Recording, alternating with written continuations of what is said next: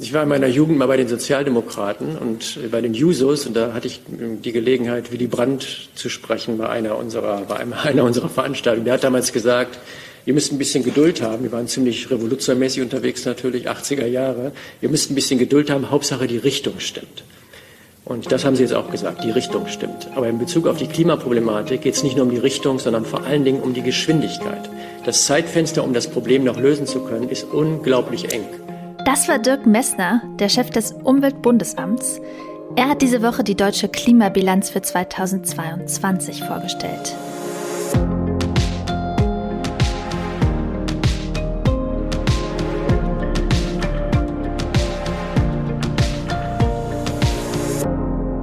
Hi und herzlich willkommen zum Klima-Update, äh, dem Nachrichtenpodcast von Klimareporter äh, und der Taz. Wir besprechen hier die drei wichtigsten Klimanachrichten der Woche.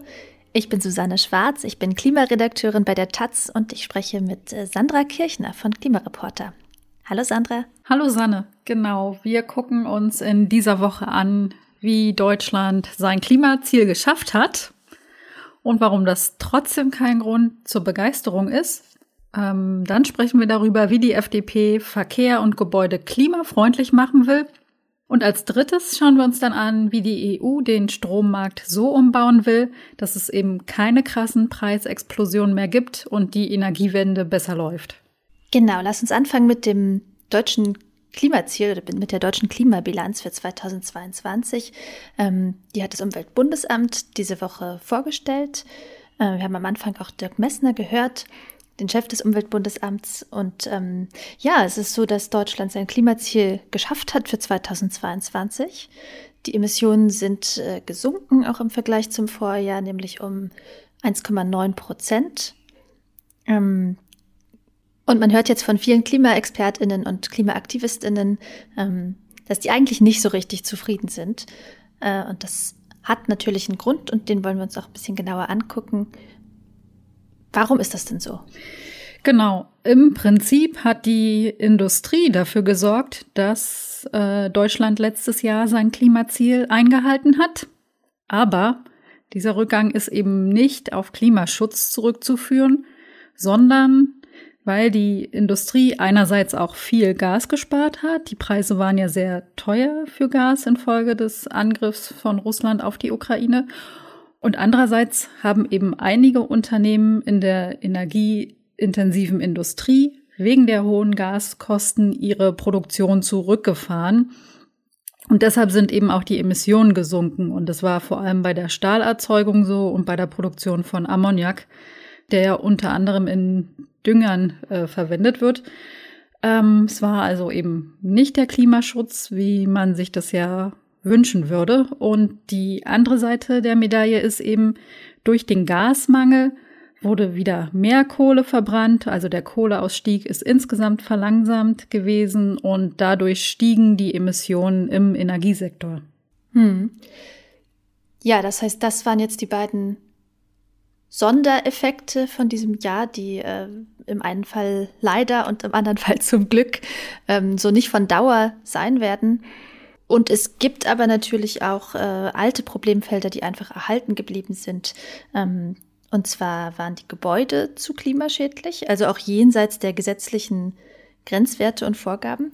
Das heißt, äh, es wurde zu viel fossil geheizt und äh, auch der Verkehr war zu klimaschädlich. Das heißt, äh, zu viel Autoverkehr vor allem gab es. Sobald diese Daten vom Umweltbundesamt äh, nochmal final bestätigt wurden in einem Monat, ähm, müssen die zuständigen Ministerien äh, sofort Programme vorlegen, die diese Lücke, die es da jetzt gab, schließen sollen und auch verhindern sollen, ähm, dass es weitere Verfehlungen gibt. Äh, und die zuständigen Ministerinnen, das sind im Bereich der Gebäude Robert Habeck und Clara Geiwitz ähm, also der Bundeswirtschaftsminister und die Bundesbauministerin. Die sind da gemeinsam zuständig. Und beim Verkehr ist es natürlich der Bundesverkehrsminister, das ist Volker Wissing von der FDP. Ja, und ganz interessant, äh, sich noch mal zu vergegenwärtigen, ist vielleicht, dass wir von Volker Wissing ja eigentlich äh, noch auf ein weiteres Sofortprogramm warten, nämlich äh, aus dem letzten Jahr noch. Ähm, da hatte der Verkehr ja auch schon so schlecht abgeschnitten, also in der Klimabilanz 2021. Ähm, genau wie die Gebäude, aber das Papier, das Volker Wissing da als Sofortprogramm abgegeben hatte, das hat das zuständige Prüfgremium im Prinzip abgelehnt. Also die haben gesagt, das äh, ähm, genügt so wenig äh, den Ansprüchen, ähm, das prüfen wir gar nicht im Detail. Und da ist bisher äh, noch keine neue Version irgendwie nachgekommen. Ähm, ja, das heißt, äh, im Bundesverkehrsministerium, äh, da staunen sich die Sofortprogramme. Genau, wir bleiben bei der FDP. Ähm, der Partei ist ja schon länger das Klimaschutzgesetz ein Dorn im Auge und deshalb will sie das radikal reformieren und die Sektorziele im Klimaschutzgesetz abschaffen. Und das wurde eben oft als Versuch gesehen, ähm, von der Verantwortung des FDP geführten Verkehrsministeriums abzulenken, dass da nämlich bisher keine ausreichenden Vorschläge vorliegen. Und jetzt gibt es einen neuen Vorschlag von Parteivize Johannes Vogel und Fraktionsvize Lukas Köhler, wie sie sich eben vorstellen, wie denn der Klimaschutz beim Verkehr und bei Gebäuden funktionieren soll. Was sagst du denn dazu? Ist es eine Nebelkerze oder ein ernstzunehmender Diskussionsbeitrag? Ja, vielleicht ein bisschen von beidem, oder? ähm, also ich, ich freue mich eigentlich, dass es endlich mal eine klimapolitische Vorlage von der FDP gibt, auch wenn es jetzt erstmal nur ein Einseiter ist, der bei mir auch noch ein paar Fragezeichen hinterlässt. Aber äh, es geht um die Art von Klimaschutz, die die FDP in ihrem Wahlprogramm auch versprochen hat, äh, nämlich marktbasiert. Äh, es geht konkret um den deutschen CO2-Preis, der ja beim Tanken oder Heizen mit fossilen Energieträgern anfällt. Momentan sind es 30 Euro pro Tonne CO2 das entspricht 8,4 äh, Cent pro Liter Benzin. Und ähm, ja, wenn es nach Johannes Vogel und Lukas Köhler geht, dann sollte ab dem nächsten Jahr äh, eigentlich nach dem Vorbild des europäischen Emissionshandels gebildet werden. Jetzt ist es so, äh, dass die Regierung den eigentlich willkürlich festlegt. Äh, und ähm, es bliebe so, dass Öl- und Gaskonzerne für jede Tonne CO2, die ihre Produkte freisetzen, ein Zertifikat kaufen müssten, aber die Menge der verfügbaren Zertifikate, die wäre eben gedeckelt, äh, entsprechend der zulässigen Emissionsmenge. Und dann würde sich der Preis eben nach Angebot und Nachfrage ergeben. Und äh, ja, die Klimabilanz 2022, die zeigt ja auch schon, die Nachfrage ist offensichtlich gerade größer als das, was dann da angeboten würde, also was erlaubt wäre. Die Preise würden also wohl steigen. Ähm, das ist jetzt keine totale Revolution oder so. Also ein ähnliches Modell ist in dem Gesetz, das den CO2-Preis regelt, eh vorgesehen, nur nicht so bald. Ja, aber wirksame CO2-Preise sind natürlich wichtig. Das sagt auch nicht nur die FDP, das ist mehr oder weniger Konsens in der Klimaökonomie. Und ähm, ich lasse jetzt die Frage nach sozialer Abfederung mal außen vor. Der Punkt, warum wir hier sofort denken, hm, ist das irgendwie, ist das irgendwie ein Ablenkungsmanöver oder so, ähm, der ist doch, dass es bisher halt immer so war, dass die FDP gerne was von marktbasiertem Klimaschutz erzählt hat, aber die logische Konsequenz in der Praxis ablehnt. Also denn, also was heißt es letztendlich? Es heißt, dass zum Beispiel Benzin einfach teurer wird. Und dagegen sträubt sich die FDP ja also siehe Tankrabatt. Mhm. Und äh, dafür, dass sich das nicht geändert hat, spricht, äh, dass dieser Vorschlag auch gleich einen Verweis darauf enthält, dass die Europäische Union theoretisch gewisse Flexibilitäten erlaubt. Also zum Beispiel darf ein Land dem anderen Emissionsrechte abkaufen. Das heißt, äh, wenn Bulgarien sein Klimaziel übererfüllt, dann kann Deutschland theoretisch im selben Maß überziehen und dafür dann Geld an Bulgarien zahlen. Das ist auch schon genauso passiert, wollte die Ampelregierung aber eigentlich halt künftig ausschließen. Und äh, ja, da könnte schon der Eindruck entstehen, man will Deutschlands Klimaschulden auf andere Länder verteilen. Also da bleiben schon noch ein paar Fragen offen. Nicht zuletzt natürlich, ob da äh, nicht doch noch was anderes nachkommt, denn so ein CO2-Preis löst eben auch nicht alle Probleme. Genau, du sagst es.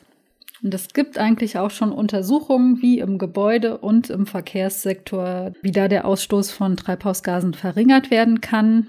Und das lässt sich in etwa so zusammenfassen. Ein hoher CO2-Preis alleine reicht nicht, um in diesen Bereichen die Klimaziele zu erfüllen. Im Verkehr wäre die einzige Folge, dass Benzin teurer wird. Schon jetzt gibt es ja etliche Abgaben und Steuern auf Benzin und die Leute kaufen trotzdem große SUV. Und das Hauptargument vom Umweltbundesamt, das im vergangenen Mai eine Studie vorgelegt hat, war halt, ein hoher CO2-Preis allein sorgt eben nicht dafür, dass Investitionen in Alternativen, wie zum Beispiel in den Ausbau von Schienen, erfolgt. Hm. Und dann stehen eben auch bei steigenden Benzinpreisen gar keine Alternativen mehr bereit. Und es gibt durchaus auch Vorschläge vom Umweltbundesamt, wie der Verkehrssektor seine Klimaziele erreichen kann. Und zwar sagen die, es brauchen Instrumentenmix. Ähm, da geht es dann darum, den Verkehr von Autos und von LKWs zu elektrifizieren. Ähm, es braucht ein Tempolimit. Dann muss die Schieneninfrastruktur ausgebaut werden und klimaschädliche äh, Subventionen wie beispielsweise das Dienstwagenprivileg, ähm, die müssen abgebaut werden. Und natürlich muss viel mehr ähm, öffentlicher Nahverkehr, der Fußverkehr und das Fahrradfahren muss viel stärker gefördert werden. Und dann ähm, ist der CO2-Preis auch noch äh, eine Möglichkeit, um die Klimaziele zu erreichen. Aber alleine wird der Preis nicht reichen. Ja, und die Koalitionspartner von der FDP haben auch noch keine äh, Rückmeldungen dazu gegeben. Ähm, ich meine, dass zumindest die Grünen sicherlich nicht davon angetan sind, äh, das, die Sektorziele aufzugeben. Nee, absolut nicht. Aber es ist ja ähm, motivierend, dass es zumindest äh, Lösungen gibt, auch für diese Problemsektoren, wie du das jetzt gerade illustriert hast. Denn das haben wir jetzt vorhin bei der Klimabilanz gar nicht gesagt. Äh, das Uber hat auch berechnet, äh, wie wie stark die Emissionen eigentlich sinken müssten. Ähm, wie gesagt, dieses Jahr oder letztes Jahr waren es jetzt äh, minus zwei Prozent ungefähr, genauer minus 1,9. Und es müsste aber eigentlich jetzt jedes Jahr um sechs Prozent sinken, der deutsche CO2-Ausstoß. Äh, das heißt, da gibt es einiges an Tempo mhm. noch zuzulegen. Genau, das ist schon eine ganz schöne Größenordnung, um die wir uns da steigern müssen. Ja, neuer Schwung könnte da von der EU-Kommission kommen. Die hat in dieser Woche ihren Plan für eine Strommarktreform vorgestellt. Da geht es vor allen Dingen darum, explodierende Strompreise, wie wir sie im letzten Jahr hatten, zu vermeiden. Und deshalb will sie den Strommarkt reformieren. Und es soll aber eben auch helfen, die Energiewende voranzubringen, weil der Strommarkt, so wie er jetzt konzipiert ist, vor allem ähm, sich an den fossilen Kraftwerken orientiert. Aber ist denn das der große Wurf, den die Kommission da vorgelegt hat? Ähm, nein, also zumindest sehen wir jetzt nicht die ursprünglich angekündigte tiefgreifende Reform. Ähm, also die grundlegende Funktionsweise des Strommarkts, äh, die soll bleiben, wie sie ist. Ähm, dazu muss man vielleicht erst mal ein bisschen verstehen, wie es eigentlich zu diesen hohen Strompreisen kam im letzten Jahr. Ähm, die kommen nämlich durch den Einheitspreis für Strom im Großhandel. Der kommt dadurch zustande, dass eigentlich immer zuerst äh, das billigstmögliche Kraftwerk genutzt wird. Aber wenn die Nachfrage steigt, werden sozusagen immer teurere Kraftwerke zugeschaltet. Ähm, und der Preis richtet sich dann nach dem teuersten Kraftwerk. Ist auch logisch im Prinzip, für das muss es sich ja lohnen, noch zu laufen. Aber wie gesagt, es gibt eben einen Einheitspreis. Das heißt, auch die anderen Kraftwerke kriegen zu dieser Zeit den hohen Preis, auch wenn sie selbst viel niedrigere Betriebskosten haben. Und man sagt zu diesem Prinzip Merit Order. Ähm, ja, und durch die hohen Gaspreise im vergangenen Jahr war Strom wegen der Merit Order eben oft insgesamt sehr teuer. Und ähm, Staaten wie Frankreich oder Spanien, äh, die relativ wenig Gas im Strommix haben, äh, die hatten sich eigentlich da stärkere Eingriffe gewünscht, als es jetzt gibt. Ähm, Aber einiges soll sich ja doch ändern. Ähm, mhm. Hier das Wichtigste, die EU will einheitlich regeln, wie die Mitgliedstaaten künftig den Bau neuer Stromerzeugungsanlagen, wie zum Beispiel die erneuerbaren Energien, mit öffentlichem Geld fördern dürfen. Und laut dem Vorschlag der Kommission sollen Differenzverträge das einzige direkte Fördermittel werden. Ja, was sind diese Differenzverträge? Das ist ein kommerzieller Vertrag zwischen einem Stromerzeuger und einem Staat oder genauer gesagt einer staatlichen Behörde, meistens für einen längeren Zeitraum bis zu 15 Jahren. Und in diesem Vertrag wird halt eine Spanne bestimmt, innerhalb derer die Strompreise frei schwanken können. Und das soll halt ähm, Unternehmen, die neue Stromerzeugungsanlagen wie Wind- oder Solarparks bauen, Einnahmen in einer bestimmten Größenordnung sichern. Ähm, das soll Investoren dazu bringen, mehr in Erneuerbare zu investieren, damit sie sicher sein können, dass sie ihre Ausgaben auch wieder reinnehmen. Wenn die Strompreise an der Börse unter diese Spanne fallen würden, muss der Staat den Stromerzeuger entschädigen und dessen wirtschaftliche Verluste ausgleichen. Und würden die Marktpreise die vereinbarte Spanne überschreiten, kann der Staat die vom Stromerzeugerten erwirtschafteten Mehreinnahmen abschöpfen und das Geld zum Beispiel in die Unterstützung von Haushalten und Unternehmen stecken. Aus Deutschland kommt aber Kritik, denn dem Vorschlag zufolge wären diese Differenzverträge die einzige Fördermöglichkeit und Einspeisevergütungen, wie wir sie eben in Deutschland kennen, die wären dann verboten. Und ähm, es gibt einen weiteren Aufreger. Außerdem soll das nicht nur für Erneuerbare gelten, sondern eben auch für die Atomkraft. Ja, da sieht man irgendwie die indirekten Folgen äh, der Taxonomie. Da ging es ja darum, für Privatinvestoren eigentlich äh, festzulegen, was sind nachhaltige Investitionen und was nicht. Ähm, und da gab es ja im Prinzip dieselbe Debatte. Ähm, sollen da neben den Erneuerbaren auch noch, soll da auch noch Atomkraft rein und da sogar auch äh, noch Gas unter bestimmten Umständen. Und es ist dazu gekommen. Äh, jetzt müsste man, wenn es um öffentliche Gelder geht, diese Taxonomie eigentlich nicht anwenden und äh, formal gilt sie auch nicht, ne? aber man sieht, dass sich diese Logik hier auch weiter durchzieht.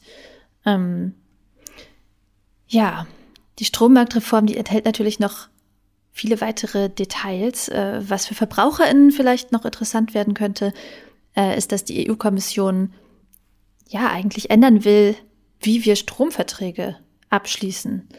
Ähm, und zwar soll man zum Beispiel künftig zweigleisig fahren können.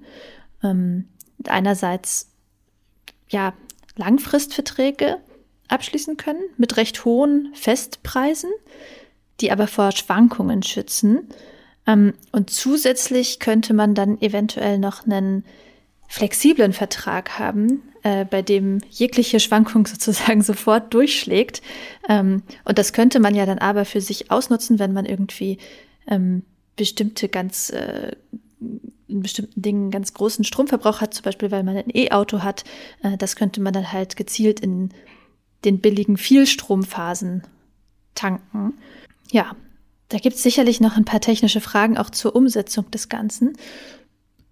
Und sowieso ist die Reform auch noch nicht fertig beschlossen. Also das ist jetzt nur der Aufschlag der EU-Kommission. Ähm, jetzt müssen sich erstmal noch die Mitgliedstaaten äh, damit befassen, also die verschiedenen Regierungen und auch das EU-Parlament. Und die müssen sich dann, ja, so wie es in der EU immer ist, auch noch untereinander einigen. Genau, das heißt, ein bisschen wird uns das Thema auch noch beschäftigen. Genau, aber in dieser Woche war es das fürs Klima-Update.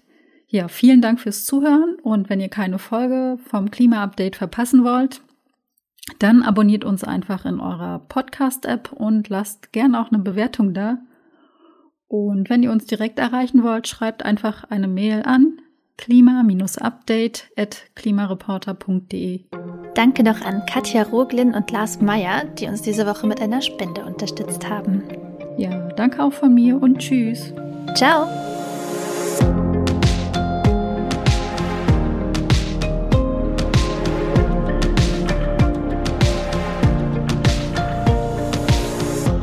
Klimaupdate ist ein Projekt des Klimawissen e.V. in Kooperation mit Taz der Tageszeitung.